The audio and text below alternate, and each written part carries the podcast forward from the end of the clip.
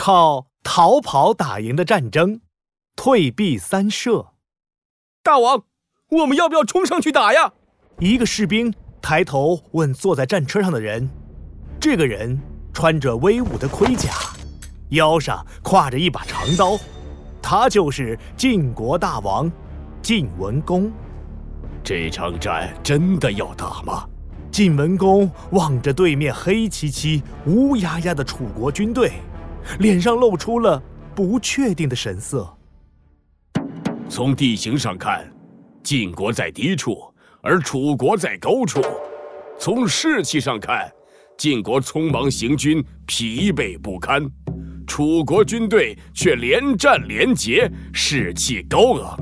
无论如何，现在都不是开战的好时机。就在这时，楚国大将子玉纵马而出，来到晋军跟前，叫道：“晋国大王迟迟不出兵，难道是因为害怕我们楚国？”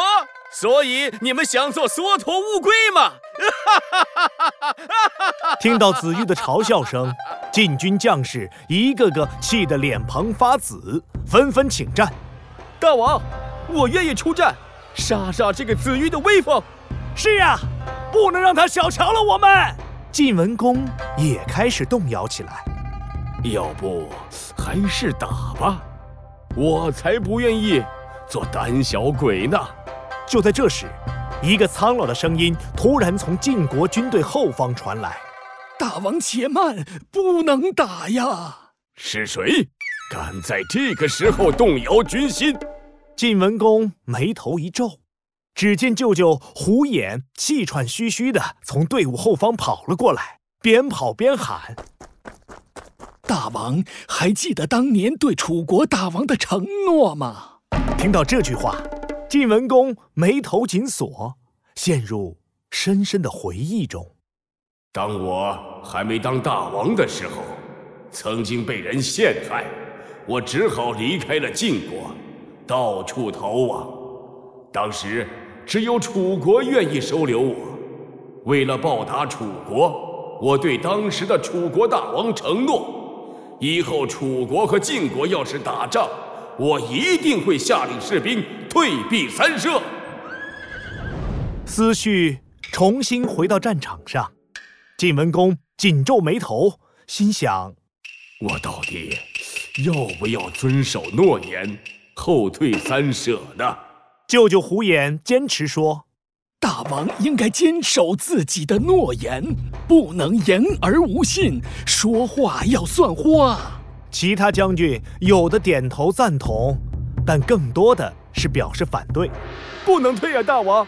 现在两军交战，如果我军未战先退，楚国会嘲笑我们卑微懦弱，将士们也会抬不起头来呀。是啊，况且如果我们退去了，楚军趁机追杀我们怎么办？远方楚军的战鼓声更激烈了，呼喝声、跺脚声连成一片，震得大地都开始颤抖起来。必须马上做出决定。大家注视着晋文公，晋文公心里有了主意。既然现在不是开战的最好时机，或许暂时退兵，等到最好的时机开仗，更有可能打胜仗。这样的话，既兑现了退避三舍的承诺，又有出其不意的效果。打定主意之后，晋文公一撩战袍，大声说。身为君王，就要言而有信。我们退避三舍，三军听令，后退三舍，不得与楚军接触。晋文公的命令一出，全军哗然。大王，大敌当前，岂有退兵之理？大王，我愿请战，给我三千骑兵。晋文公一挥手，大声说道：“都不用再说了。”我既然曾经承诺过楚王要退避三舍，今天我要兑现承诺。更何况，不管是地形还是士气，我军都处于劣势，不如主动退让。现在，众将听令，组织阵型，后退三舍。话音落地，虽然不甘心，但是在晋文公的指挥下，数十万晋国士兵还是有秩序地开始了撤退。没过多久，旷野上就没了晋军的身影。楚国将军子玉觉得好奇怪呀！咦，晋国军队是怎么回事啊？为什么突然撤退？小兵，小兵，快追上去看看到底是怎么回事！过了一会儿，小兵回来了。报报报！晋国大王为了遵守承诺，自愿退避三舍，让出九十里地给我们楚军。现在晋国军队已经退回城濮去了。楚国将军子玉听说了这个消息，瞪大了眼睛。世界上还有这么傻的人！哈哈哈哈哈！晋文公一定是听说我子玉百战百胜的名头，现在害怕了。哈哈哈！众将听令，给我追！活捉晋国大王！活捉晋国大王！活捉晋国大王！楚国将军子玉一马当先，数千骑兵紧紧跟在身后。渐渐的，数十万楚国士兵越拉越开，队伍稀稀拉拉，断成了好几节。到傍晚的时候，楚国将军子玉身边就只剩下一千多名骑兵了。士兵们，我们闯过山谷，就能捉到晋国大王了。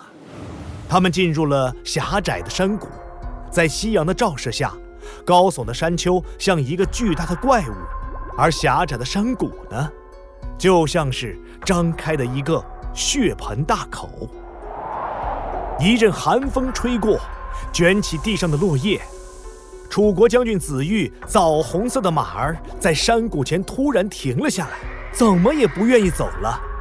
将军，要不咱们别追了，可能有陷阱啊！楚国将军子玉却丝毫不在乎。小小晋王不过是胆小鬼而已，有什么害怕的？我子玉百战百胜，难道还怕了他不成？说完，他狠狠抽了下马儿的屁股，冲进了幽深的峡谷。骑兵们，你看看我，我看看你，只好跟上。峡谷两边的山顶上，数万拿着弓箭的晋国将士严阵以待。晋文公目不转睛地盯着山谷里缓慢移动的楚国部队，直到他们全部进入了山谷。就是现在，士兵们！冲啊！号角响起，一个个隐在大树旁、石头后的晋国士兵一跃而出。杀呀！冲啊！打败敌人！士兵们弯弓搭箭，带着火光的箭矢射穿浓黑的夜色，也照亮了楚将子玉那惊慌失措的脸庞。这天晚上，晋国军队血战一整夜，终于以少胜多。打败了楚国军队，楚将子玉也自尽身亡。这个故事出自《左传》西公二十三年，晋文公重耳主动退避三舍，不仅遵守了承诺，还打了胜仗。